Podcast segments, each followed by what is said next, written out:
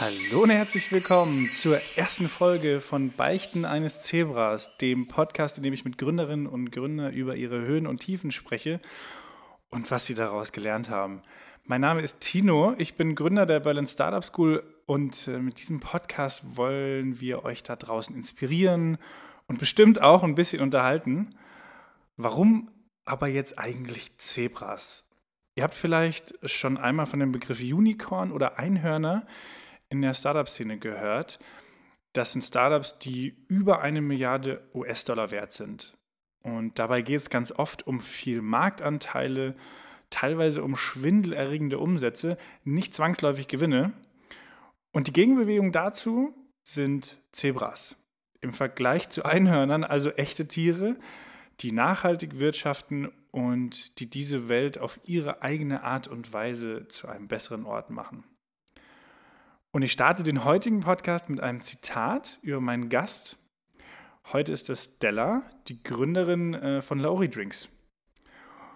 Und in der Vergangenheit war sie Startup-Coach und hat zwischendurch auch mal Massivholztische und Abo-Boxen für Frauen verkauft, bis sie mit Lauri Drinks ihren eigenen alkoholfreien Gin hergestellt und sogar 20.000 Euro eingesammelt hat. Doch natürlich lief nicht immer alles so rosig. Der wahrscheinlich größte Rückschlag für das eigene Unternehmen war die dreimalige Umbenennung. Jetzt bin ich aber mal gespannt, was du dazu sagst. Okay, ähm, interessante Einführung. Ähm, hallo erstmal, ich bin Stella, ich bin die Gründerin von Laori. Ähm, ich muss dazu ganz kurz ergänzen, ich habe nie Massivholztische verkauft. Ich weiß, aber vielleicht Kannst du dich daran erinnern, in welchem Zusammenhang das Ganze war?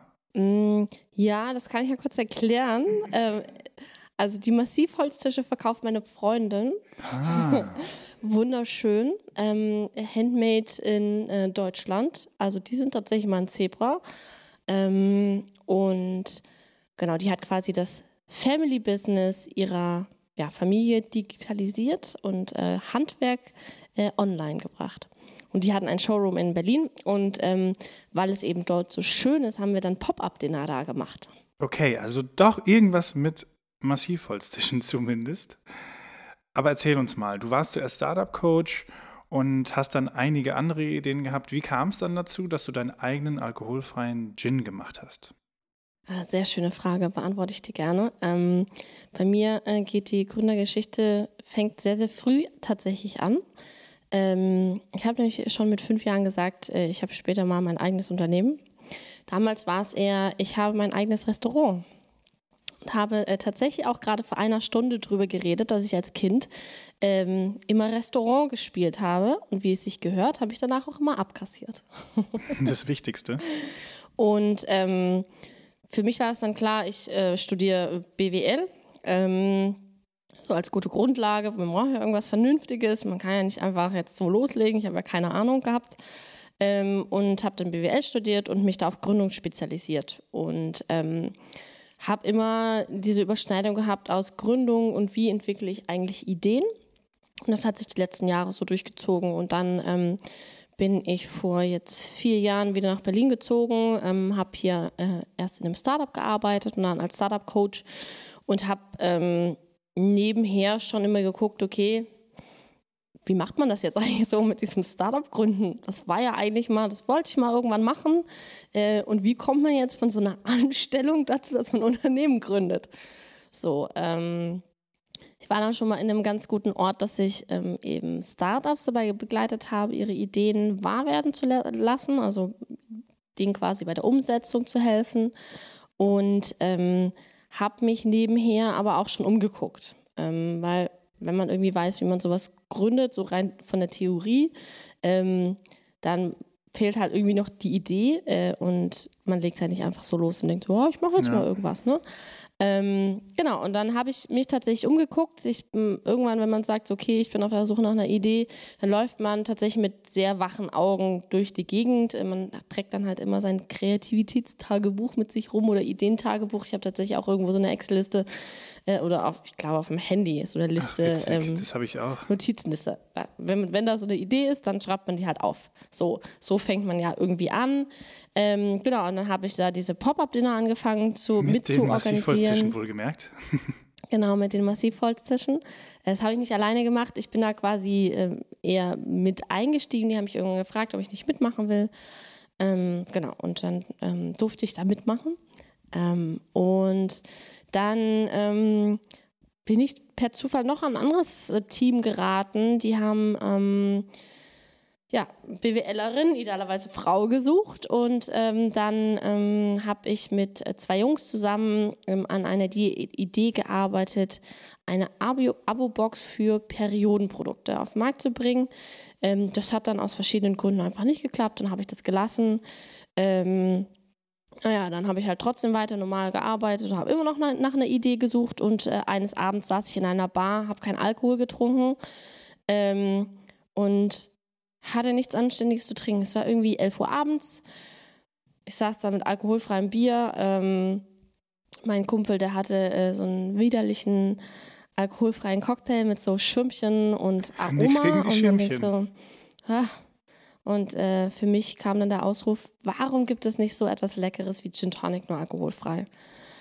Und äh, das kann man sich tatsächlich so vorstellen wie dieser die, da geht dann so eine Lampe über dem Kopf an und man denkt so, hä? Warum gibt es das eigentlich nicht? Ähm, so, so fing das Ganze an. Ähm, so kam ich auf die Idee. Das hat mich dann tatsächlich ein halbes Jahr nicht mehr losgelassen. Ähm, ich habe dann äh, ständig darüber geredet. Ich habe gefühlt einmal das ganze Internet äh, abgesucht und alles bestellt, was es in der Richtung gibt. Und alles probiert, was es damals gab. Ähm, und jedes Mal, wenn ich probiert habe, dachte ich so, ja, ist nett, aber es ist kein Gin Tonic. So, und ich kann das sogar besser. Und dann ein halbes Jahr später habe ich entschieden in der Nacht- und Nebelaktion, da weiß ich noch, saß ich irgendwie, es war dunkel, ich saß auf meiner Couch und dachte so, okay, ich muss jetzt aufhören davon zu reden, ich muss jetzt irgendwas tun. So, ähm, genau, und dann habe ich mich in einer Nacht- und Nebelaktion für so einen Accelerator angemeldet und habe quasi mit der Umsetzung losgelegt. Okay, wow, das heißt, deine Reise hat schon viel früher eigentlich angefangen und dann hast du nach einer Idee gesucht, die dich fesselt. Und wir wollen jetzt gar nicht so viel über die Sachen oder die Fuck-ups aus der damaligen Zeit sprechen, sondern uns darauf konzentrieren, was denn eigentlich dann passiert ist mit dem Gin. Also hast du dich in die Küche gestellt, hast dann angefangen zu mixen. Erzähl mal, wie geht es Step by Step, sich ne, ich sag mal so ein Start-up auch in der Getränkeindustrie ähm, aufzubauen? Das Es muss schmecken war immer das, der, der größte Punkt. Das war immer das Oberziel, weil es gibt ja, es gibt vergleichbare Alternativen. So, es gibt Aromaschleudern mit Zucker und künstlichen Aromen. Die sind schon okay, aber die schmecken halt nicht. So, irgendjemand wird die schon, also die gibt es seit ein paar Jahren, die verkaufen sich, aber das entspricht nicht meinem Anspruch an Produktqualität und Genuss. Für uns war es immer wichtig, dass wir ein genussvolles Produkt mhm. schaffen, ähm, was einem Gin Tonic sehr, sehr nahe kommt. Idealerweise 100 Prozent. So, das ist immer das Ziel, das ist es auch immer noch. Klar sind wir jetzt nicht hundertprozentig dran, aber vielleicht 95 Prozent. Ja, und ähm, Genuss muss bei Lebensmitteln immer das oberste Ziel sein. Weil wenn dein Lebensmittel nicht schmeckt, dann macht es keinen ne? Sinn. Also, wenn, wenn dir ein Essen nicht schmeckt, dann isst es halt nicht. So, und das macht ja dann gar keinen Sinn. So, aber um wieder den Bogen zu schlagen, ähm, man kann so meine Gründungsreise eigentlich so in drei Phasen teilen. Ähm, so diese Vorgründungsphase von ähm, ich habe mich dann in diesem Accelerator angemeldet. Das war dann so ein halbes Jahr ging das. Da gab es dann so verschiedene Stationen. Ich habe da losgelegt. Ich habe mir einen Mitgründer gesucht. Ich habe ähm, in, angefangen, in meiner eigenen Küche zu destillieren, kam dann da an meine Grenzen, habe mir noch Studenten ähm, gesucht mit lebensmitteltechnologischem Hintergrund. Die haben bei der Produktentwicklung geholfen. Gleichzeitig haben wir noch eine externe Produktentwicklung gehabt und ähm, dann gab es äh, Day X im Januar vor einem Jahr, wo ich an einen Punkt gekommen bin, da ist mein Mitgründer damals ausgestiegen, die Studenten sind ausgestiegen und die externe Produktentwicklung wusste auch nicht weiter. Autsch, war das dein erster Tiefpunkt? Ja, es war kein Fail, würde ich sagen. Es war ein Tiefpunkt. Ähm, ich lag da tatsächlich eine Woche auf der Couch und war so, boah, was machst du denn jetzt? So, und äh, ich habe tatsächlich letztens auch mit einem befreundeten Mitgründer drüber gesprochen und der meinte letztens so, als ich mein diesjähriges Fuck-up hatte, war er so, Stella, du hattest schon viel schlimmere Tage hier im Büro. So, also so schlimm, also ne, war schon so, man ist auch sehr fragil, würde ich sagen, so in der Anfangsphase. Man weiß ja auch nicht so genau, was man tut und man weiß nicht so genau, ob das alles so funktioniert, was man sich da vorstellt, weil es halt alles so neu ist. Du kannst halt, also in unserem Bereich, wir können nicht abgucken, weil es existiert halt so nicht das, was wir uns vorstellen. Ja, deswegen muss halt sehr, sehr viel aus einem In herauskommen. Ja, und dann habe ich halt irgendwie eine Woche auf meiner Couch gechillt und da vor mich hoch, äh, hin lamentiert und war so, Gott, was mache ich jetzt? Und ich weiß auch nicht und so. Und ähm, ich hatte da aber so eine Notoption. Was heißt Notoption? Eigentlich ist das war das die, das war nie, Entschuldigung, das möchte ich zurücknehmen. Es war keine Notoption, aber ich hatte da immer noch so ein, äh, wie sagt man, Eisen im Feuer. Mhm. Ähm, und ich dachte mir so, okay, habe da so einen jungen Mann kennengelernt auf einer Konferenz. Der war Feuer und Flamme für die Idee. Der hatte einen lebensmitteltechnologischen Hintergrund und den wollten wir sowieso fragen, ob der nicht bei uns ins Unternehmen einsteigt. Und ähm, dachte ich so, okay, ich kann jetzt auf meiner Couch sitzen und vor mich hin lamentieren oder ich kann einfach fragen, ob er einsteigt. Das habe ich dann getan, ähm, habe mir überlegt, okay, das, das, das hätte ich jetzt gerne fürs nächste halbe Jahr. Ich hätte gerne, dass der einsteigt. Ähm, bis das überbrückt ist, hätte ich dann auch gerne einen Job, der mich so, so, so bezahlt, für so, den ich nur so wenig arbeite. Äh, also als Nebenjob, neben dem eigentlichen ja, noch? genau. Ähm, Nehmen die eigentlichen oder damals noch andere Namen? Ja, genau. Mhm. So einfach so.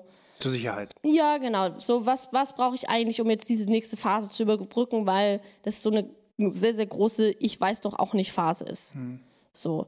Äh, und dann habe ich mir einen Plan überlegt, okay, wie lange möchte ich das machen, bis ich sage, ich mache es nicht mehr. Ja, also es war, ich habe oft gehört, ja, lass doch sein. Ich war nicht an dem Punkt, lass es doch sein. Ja, da war mhm. ich nicht. Ich war, so, ich war eher so, jetzt würde ich gerne ein Schimpfwort benutzen, mache ich lieber nicht, aber ich war so, boah, auf gar keinen Fall. Ja, jetzt erst so, recht. Da habe ich der Person eher die Faust gezeigt, war so, ne, jetzt lege ich los. So, ähm, genau, deswegen ähm, habe ich mir einfach so das visualisiert, was hätte ich gerne äh, und das ist dann auch so eingetreten. Das heißt, ähm, Christian, meinen jetzigen Mitgründer, konnte ich äh, ein Glück überzeugen, dass er mit einsteigt ähm, und das war dann quasi so die zweite Phase meiner Gründung oder unserer Gründung dann dass er gesagt hat, er steigt mit ein. Das Schöne daran ist, ich hatte jetzt eben das, das äh, Know-how im Team, wie man ein neuartiges Produkt entwickelt. Ja, und ähm, du hattest gefragt, was gibt es da so für verschiedene Phasen? Ähm, in erster Linie geht es ja erstmal darum, irgendwas zu tun. Einfach mal aus dieser man hätte, man könnte, man äh, sollte Phase rauskommen und einfach mal irgendwas zu machen. Also dein Start ähm, bis zum Sofa quasi. Wie bitte? Dein Start bis zum einwöchigen Sofaaufenthalt ging darum, mal zu machen. Mhm. Genau, einfach mal loszulegen. Ja. So Erfahrung sammeln, wie könnte das eigentlich gehen? Ähm, ja, einfach mit damit zu arbeiten, was man da eigentlich macht. Weil wenn man nie loslegt, dann weiß man gar nicht, wo die Reise hingeht. Ähm, genau, das heißt, um deine Frage zu beantworten, was muss man eigentlich tun, um so ein Lebensmittelprodukt zu launchen? Ähm, man sollte vielleicht erstmal den Markt testen, ja, ob die Idee tatsächlich so gut ist, wie man sich das so vorstellt, oder ob es eher ein bisschen schwieriger ist oder ob man es vielleicht einfach nur nicht so gut verkaufen kann und vielleicht man da auch noch jemanden braucht. Also in erster Linie geht es darum, rauszugehen und mit anderen Menschen über diese Idee zu reden, die nicht Freunde und Familie sind weil Freunde und Familie sind immer nett, das wissen wir alle. Ähm, aber die Leute, die man irgendwo auf einem Event trifft, die geben dir halt eine ungefilterte Meinung. So, und die sagen dir halt auch, wenn es nicht so gut ist. So, das heißt, was ich zum Beispiel gemacht habe, ich habe einfach Wettbewerberprodukte zusammengeschüttet, habe gesagt, hier, habe ein Etikett draufgeklebt, gesagt, hier, das ist mein Produkt. Ja, ich kann mich erinnern. So haben wir uns kennengelernt. So haben wir uns kennengelernt. so haben wir uns kennengelernt auf einem Wettbewerb. Und ähm, für die, die uns zuhören, ihr hört es vielleicht manchmal, macht es hier ein so ein kleines Geräusch. Das ist Eis. Oder wenn wir etwas trinken, trinken wir tatsächlich nebenher einen Gin Tonic von Stella. Der ist wirklich richtig gut. Mich hat sie auf jeden Fall schon überzeugt damit. Ist nicht der erste, den ich bestellt habe, zugegebenermaßen. Und ähm, lass uns zurückgehen zu dem Thema, wo es darum geht, mal zusammenzumischen und mal auszuprobieren. Also das ist jetzt diese, diese Phase, wo es auch mal vielleicht, ja, die Leute haben, oder haben die Leute, ich stelle mir die Frage so, gesagt, oh, das schmeckt aber kacke? ja. ja. haben sie. Also haben sie tatsächlich. Also am Ende war für uns die Frage, okay, wie testen wir einen Markt mit einem Produkt, was wir gar nicht haben?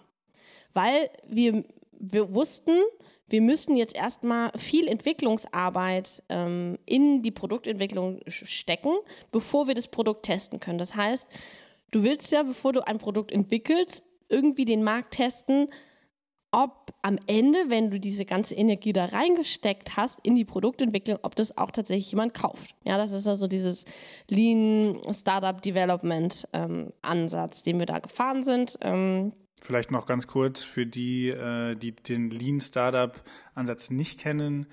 Da geht es darum, dass man mit so wenig Geld wie möglich die Phasen des Bauens, Messens und dann letztendlich ja, des Optimierens so oft wiederholt, bis man zu einem Produkt kommt, das einem gefällt.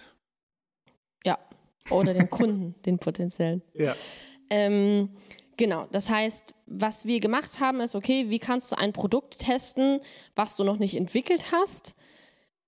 Ähm, du nimmst den Wett ein Wettbewerbsprodukt mhm. ähm, und verkaufst es als deins. Ähm, Clever. Wir haben es wir haben es nicht in dem Sinne verkauft, dass wir jemandem das Produkt gegeben haben und jemand uns dafür Geld gegeben hat. Aber ähm, bei Lebensmitteln ist es zum Beispiel auch so, ich könnte jetzt nicht einfach auf einen Markt gehen, so einen Wochenmarkt, und dort äh, ein random abgefülltes Produkt mit irgendeinem Etikett verkaufen. Das geht einfach nicht. Das, da gibt es einfach bei Lebensmitteln gibt es sehr strenge ähm, ja, Vor Vorgaben, wie was auf so einer Flasche zu stehen hat, muss Hygienevorschriften einhalten und wenn man auf so einem Markt steht, muss man auch diverse Bescheinigungen, muss man in der Lage sein, diverse Bescheinigungen vorlegen zu können. So, hatten wir alles nicht. Was wir gemacht haben, wir haben uns private Events gesucht, so Meetups, habe ich gesagt, hier, ich muss mein Produkt testen, kann ich das bei dir im privaten Rahmen machen? Durfte ich, bin auf zwei Events gegangen, habe da Gin Tonic ausgeschenkt, gesagt, hier, Fragebogen, probier, füll den Fragebogen aus. Ähm, hat mir ein erstes Feeling gegeben, bin ich auf dem richtigen Track oder nicht. Weil äh, 80 Prozent der Leute haben gesagt, schmeckt scheiße. Ich wusste, dass dieser Aus... Gut für dich, weil es noch nicht deins war. Richtig, weil das war ja auch das, was ich, was war mein Gefühl. Und ich wusste, es geht besser. Und auch dieses Feedback, es schmeckt nicht nach Gin Tonic. Da ist ein fieser Nebengeschmack. Wusste ich alles, ja, aber ich glaube ja nicht, dass ich die perfekte Meinung habe. Ne? Das gibt ja auch, und Geschmack lässt sich darüber streiten. Ja, auch heute noch finden vielleicht manche unser Produkt einfach nicht so lecker. Das ist auch okay, solche muss es auch geben. Ähm, aber das Feedback war durch die Bank, ist okay, schmeckt eher nicht so gut, würde ich nicht kaufen. So, und das ist ja auch ein Feedback, ja, mhm. weil ich wusste ganz klar, wo ich hin will, ja, und ich wusste, wo steht das Produkt, was ich da verwendet habe. Ja, das heißt auch negatives Feedback ist Feedback, kann man mit arbeiten. Genau, und das äh, hat mir so viel Selbstbewusstsein gegeben, dass ich gesagt habe, so, ich fange jetzt an, in meiner Küche zu destillieren. Und das habe ich dann gemacht. Und äh, letztendlich hat es dich dann dazu gebracht, auf die Idee zu kommen, eine Start Next-Kampagne zu machen also eine Crowdfunding-Kampagne, wo du von anderen Menschen Geld eingesammelt hast. Am Ende kamen mehr als 20.000 Euro zusammen. Glückwunsch dazu auch nochmal. vielleicht würden wir sonst hier gar nicht sitzen. Wer weiß. Ja, ähm, hat auf jeden Fall geholfen. Das würde ich mal äh, in den Raum werfen. Was mich jetzt interessiert ist, wenn wir auf das Eingangszitat gehen, wir haben gelernt, okay, Massivholztische hast du nicht verkauft, aber du wolltest äh, auch, äh, sage ich mal, sie unter die Leute bringen, mit zumindest, ähm, im Auftrag deiner Freundin. Und Abo-Boxen für Frauen, das ist, heißt, dein Weg ging bis dahin. Ich habe behauptet, dass wahrscheinlich der größte Rückschlag die dreimalige Umbenennung war. Vielleicht willst du darüber mal kurz was erzählen über diese Namen, die ihr durchlaufen habt, wie das zustande kam. Und dann möchte ich von dir wissen, ob das wirklich der größte Fuck-up war oder ob du etwas uns verraten möchtest, was tatsächlich noch viel einschneidender war und mhm. wie du da rausgekommen bist. Ja. Ähm, ich musste ein bisschen schmunzeln, als du es vorhin gesagt hast. Ähm, es war nie richtig, so richtig eine dreimalige Umbenennung. Wir hatten immer einen Arbeitstitel. Wir hießen Nonjin. Das war mal unser Arbeitstitel. Wir wussten von Anfang an, dass wir diesen Namen so nicht verwenden können. Einfach aus rechtlichen Gründen. Und Aber du lässt es gelten, dass es drei Namen waren zumindest. Theoretisch, ich habe letztens schon wieder eine E-Mail gekriegt, so ein leichtes Bashing irgendwo auf Social Media. Was ist denn das für ein Startup, das sich dreimal umbenennt? Das habe ich ja noch nie erlebt. Ja, naja, ähm, ist halt so. Ist da tatsächlich gar nicht so ungewöhnlich, aber auf jeden Fall hießen wir am Anfang äh, Non-Gin. Das war diese ganze Vorgründungsphase. Also bei einer Gründung ist idealerweise ziehst du den Gründungszeitpunkt, also wo du dich rechtlich gründest, ziehst du so weit nach hinten wie möglich, ja, um einfach Kosten zu sparen. Weil sobald du gegründet hast, musst du einen Notar bezahlen, du musst Buchhaltungskosten zahlen, pipapo. Ähm, das heißt, wir haben das tatsächlich irgendwie, weiß nicht, zwei Wochen, einen Monat, ich glaube zwei Wochen vor unserer Crowdfunding-Kampagne oder so haben wir gegründet. Und ähm, genau, wir hießen davor immer Nonjin und äh, haben immer einen Namen für dieses Baby gesucht, was ja gar nicht so einfach ist. Es ist tatsächlich wie ein Namen für so ein Baby finden, ähm, weil man muss ja auch zwei Gründer zufriedenstellen und dann muss der noch richtig auszusprechen sein, dann muss der idealerweise sollte der eine hübsche Bedeutung haben, so.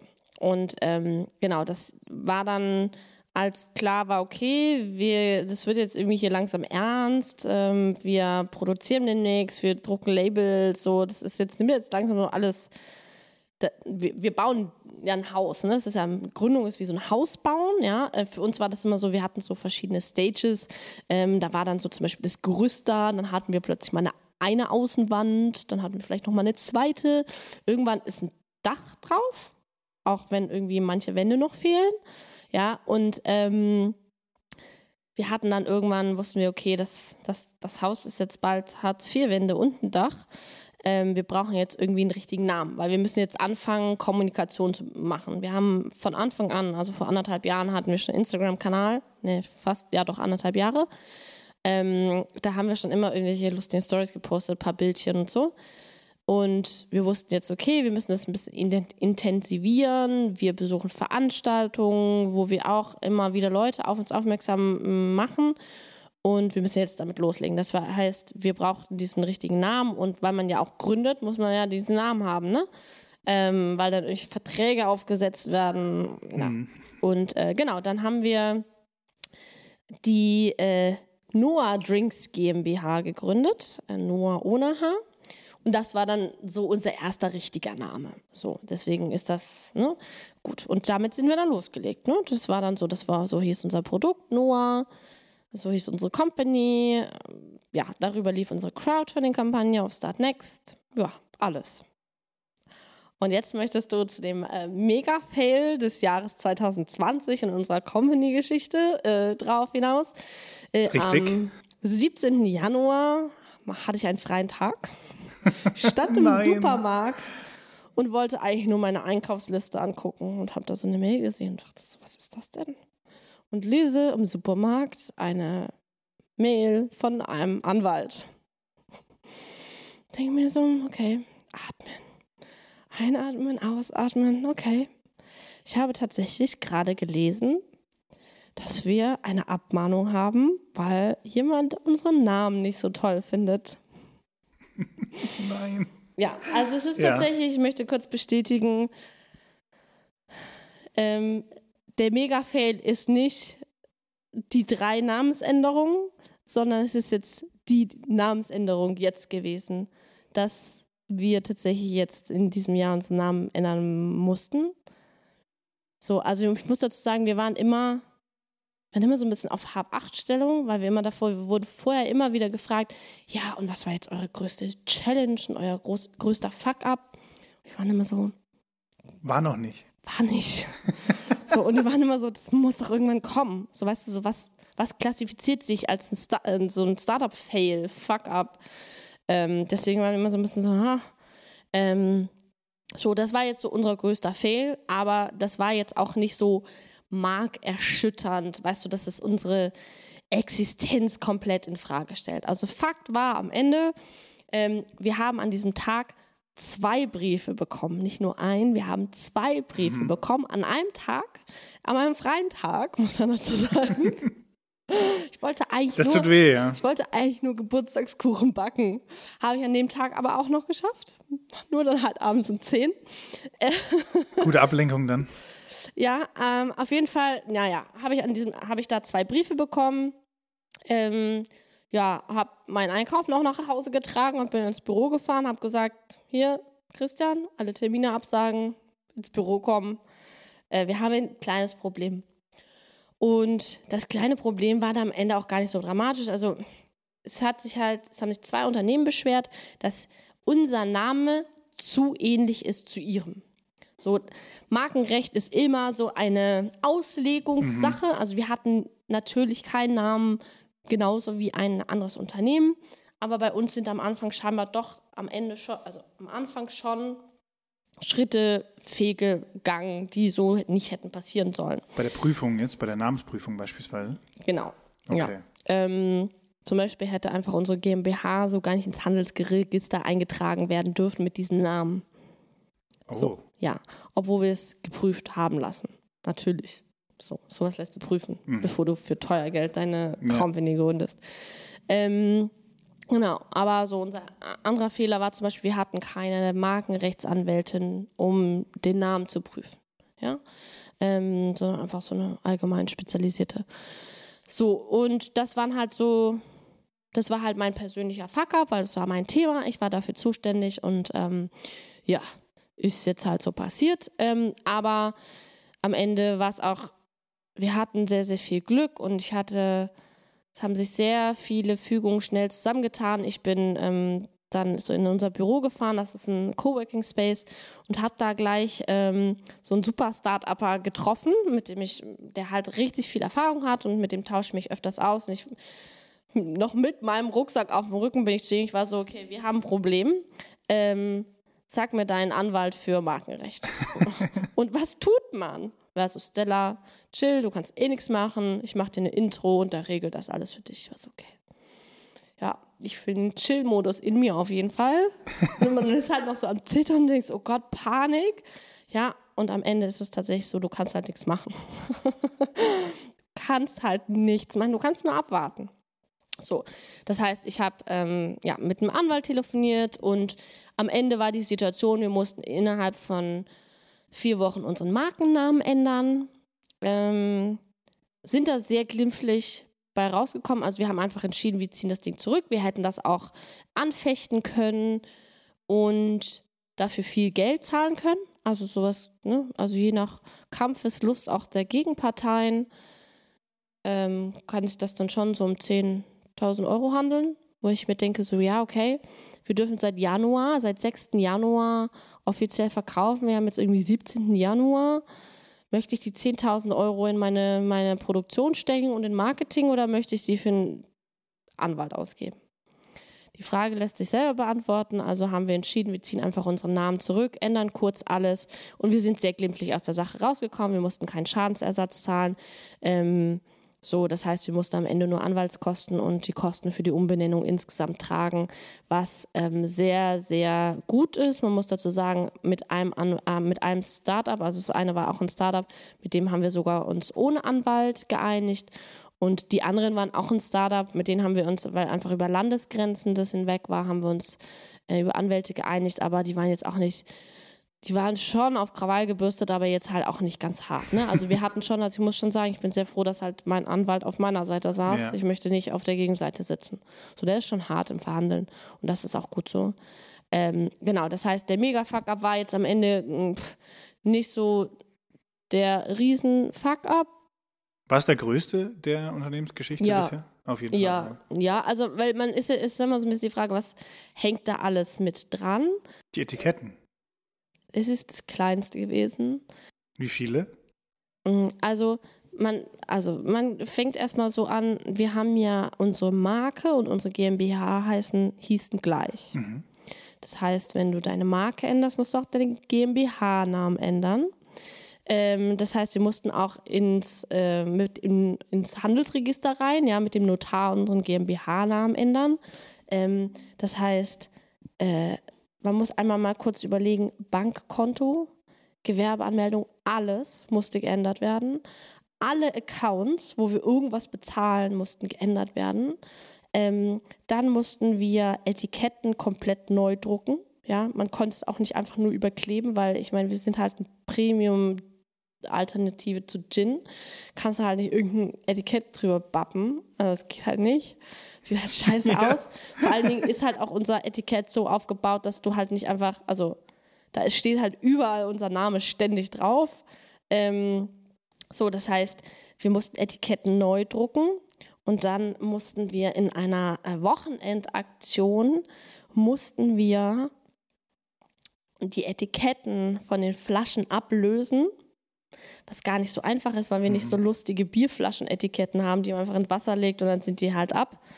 Äh, sondern wir mussten die richtig scharf behandeln, also mit Rapsöl und dann auch nach nochmal schrubben, damit das Rapsöl dann wieder, also man, dank mutti.de, kurz Werbung, ähm, haben wir herausgefunden, dass wir unsere Etiketten easy, easy, ja, mit Gänsefüßchen, also schon immer noch viel Arbeit gewesen, äh, einfach abziehen lassen, einfacher. Und dann muss man halt einfach jede Flasche nochmal einzeln in die Hand nehmen und die reinigen, weil die dann halt ölig sind. Und dann haben wir unsere äh, Flaschen nochmal zu unserem Produzenten gefahren und da wurden die dann maschinell etikettiert und wieder neu verpackt. Ja, das war dann so insgesamt die komplette Aktion. Habe ich dazu noch was vergessen? ja, wie, ich möchte immer noch wissen, wie viele Flaschen es waren am Ende, die ihr neu etikettieren musstet. 1300. Oh wow, 1300. Mhm, und wir haben schon ein bisschen Ausschuss jetzt auch. Ne? Also, und dann hatten wir am 1. März, also Stichtag war, ab 1. März müssen wir alles ändern. Und dann mussten wir natürlich die Flaschen mit den alten Logos zurückrufen von unseren Kunden.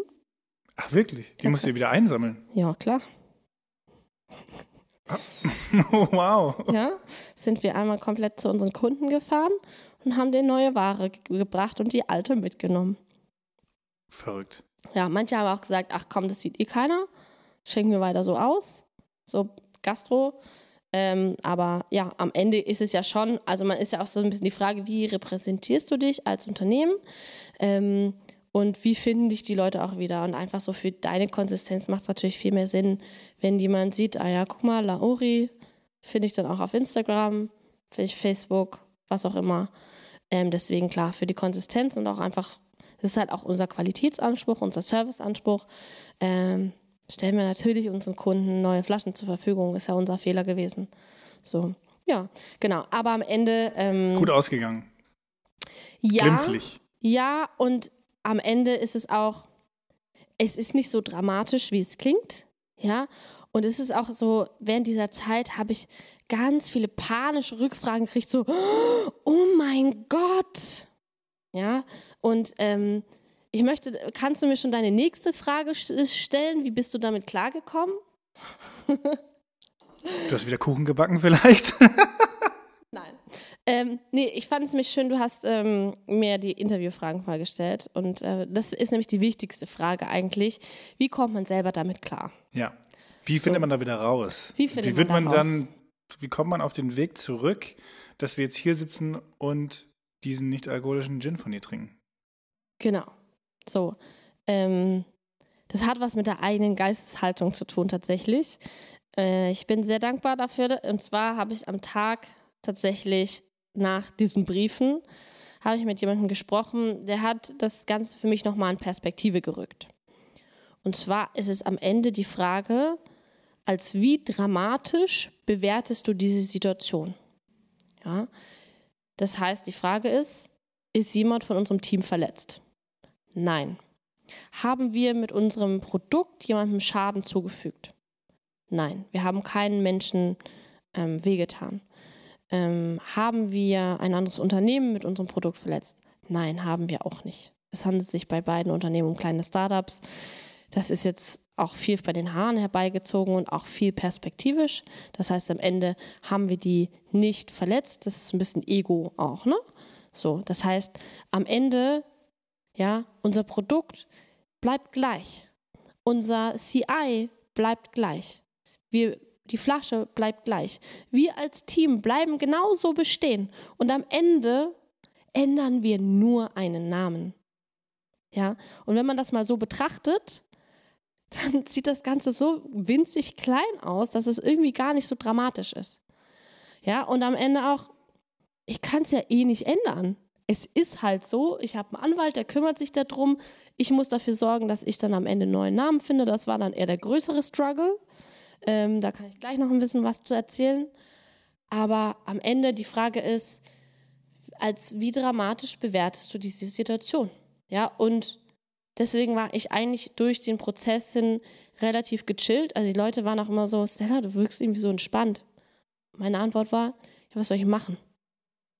Es behilft mir überhaupt nichts, wenn ich mich aufrege und mich da reinsteige und innerlich viel Panik mache, sondern ich muss uns da ja irgendwie auch wieder rausbringen.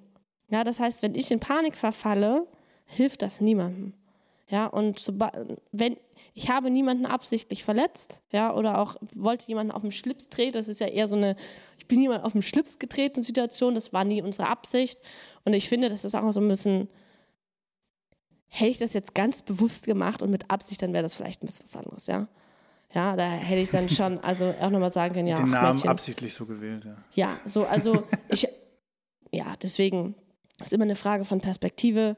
Ähm, ja, und mir hat dieses Gespräch eben sehr geholfen, dass mir, mir einmal jemand so diesen Reality-Check gegeben hat. Wir sind jetzt äh, fast am Ende dieses Podcasts und äh, du hast jetzt noch ganz kurz erzählt, du wolltest noch eine kleine Story erzählen. Vielleicht ist es noch eine kleine schöne Schlussanekdote, die du über, ich glaube, den Anwalt erzählen wolltest. Ähm, was war das nochmal? Kommt es dir in den Kopf? Überleg schnell.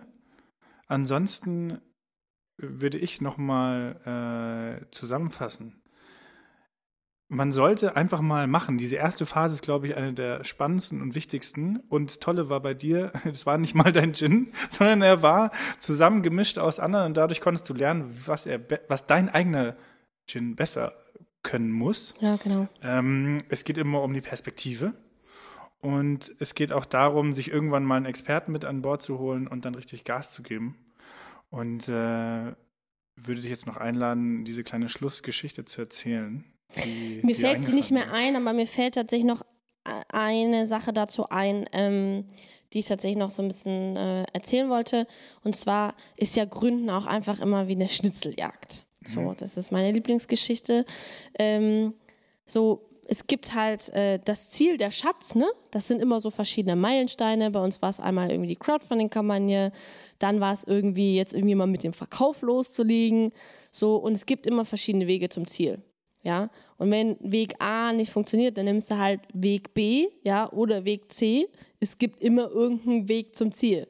Ja, ähm, deswegen, ähm, ja, auch bei Fails, bei guten Sachen, es gibt immer irgendwie eine Lösung, deswegen ist das am Ende nicht so dramatisch. Ähm, die Geschichte mit dem Anwalt, die dauert jetzt ein bisschen zu lange, ähm, weil am Ende, das wäre jetzt eher nur so kleine Insights, wie findet man eigentlich einen neuen Namen? Ähm, aber vielleicht ist das einfach nochmal ein neues Thema. Eine neue Podcast-Folge für die Zukunft. Vielen Dank, liebe Stella. Sehr Schöne gerne. Schlussworte. Ähm, ich bedanke mich bei euch, lieben Zuhörern. Das war die erste Folge von Beichten eines Zebras. Nächste Woche ist Tim von Uhuru bei mir zu Gast und wir sprechen darüber, wie sie als Startup in der Fitnessbranche erfolgreich geworden sind, was alles schiefgegangen ist und wie letztendlich sie wieder den Weg in die Spur gefunden haben und jetzt sehr erfolgreich agieren. Und falls ihr unsere täglichen Abenteuer mitverfolgen wollt, folgt äh, der Berlin Startup School auf Instagram, Facebook oder LinkedIn. Vielen Dank fürs Zuhören und bis nächste Woche. Tschüss.